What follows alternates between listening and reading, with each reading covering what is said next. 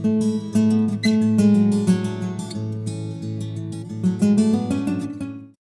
tu fuerza explosiva es muy mala, dentro del rango que prima en tu disciplina deportiva, lo que tienes que hacer es optimizarla. ¿Vale? Pero sí se puede trabajar. De ahí viene la diferencia de calidad que vosotros dar al entrenamiento. No todo el mundo necesita lo mismo. Y hay sistemas hoy en día que nos permiten focalizar mucho cuál es el nivel de desarrollo de la fuerza de esos sujetos dentro de esas disciplinas. Y ahorrar mucho tiempo.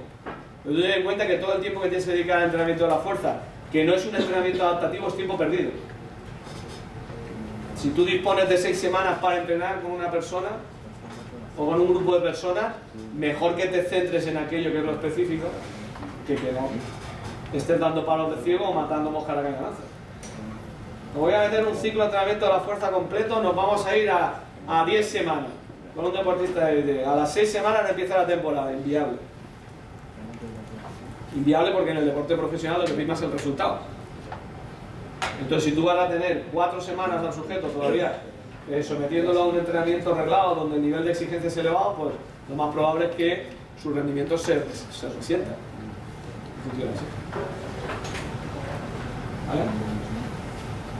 Y a nivel de iniciación, eh, habría que trabajar, por ejemplo, en esa primera fase con niños de 14 o 15 años los músculos específicos del deporte que vaya a realizar. O... Hombre, tú ten en cuenta que toda la formación básica ya la han cubierto.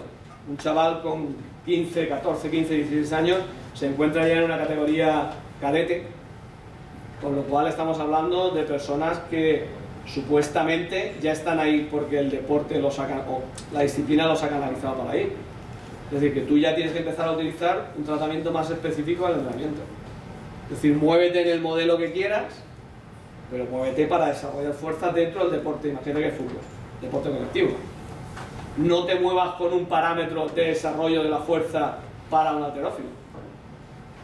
Es decir, esto lo vas a mantener, ¿vale? Porque vas a tener tiempo, cuando tú empiezas tienes tiempo. Vas a mantener las fases de aplicación del ciclo. Lo que vas a modificar es la orientación que tiene a nivel de requerimientos esa fase. Tú sabes, primero, que los requerimientos de fuerza maximal se alcanzan con niveles de sobrecarga más bajos en la iniciación. Y que luego no hace falta que subas tanto, ¿eh? y que además el margen que tienes o el rango para ir jugando es diferente en función de que sea un deporte colectivo, en función de que sea un deporte eh, cíclico. Y además los ejercicios también son diferentes muchas veces. ¿eh? Porque tú vas a tener que hacer una parte de aplicación específica de la fuerza.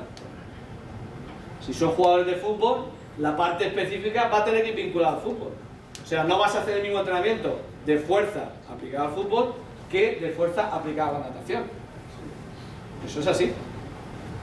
Hay una parte específica que es del deporte. No, no, tiene sentido que tú pongas a hacer el mismo entrenamiento a uno que juega fútbol, a otro que juega hockey hierba, a otro que juega que hace 110 vallas, así que no. Por mucho que es el momento en el que empiezan a desarrollar el entrenamiento reglado de fuerza. Tendrás que orientarlas en esa disciplina. ¿Por qué? Porque toda la fase de preparación básica o de formación básica del deportista ya está cubierta. Si no mal vamos.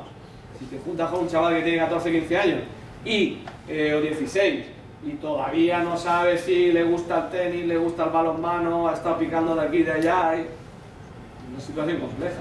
Yo creo que esa situación no es real. O sea, los chavales y las chavalas empiezan en una disciplina deportiva, desafortunadamente cuando son muy jóvenes, y acaban jugando o practicando ese deporte hasta que lo dejan. No tienen variedad. El planteamiento que yo os hablé de los centros eh, integrados del deporte ya no existe. Ya no hay una formación multifaceta y eso ya no sé. Hay que hacerlo con ese tratamiento, pero ajustando, sobre todo a nivel de, de- de intereses. ¿Qué le interesa a un jugador de baloncesto? ¿Qué le interesa a un nadador? ¿Qué le interesa a una saltadora de trampolín? O cada uno tiene un requerimiento diferente aunque tengan la misma edad. ¿eh? ¿Vale?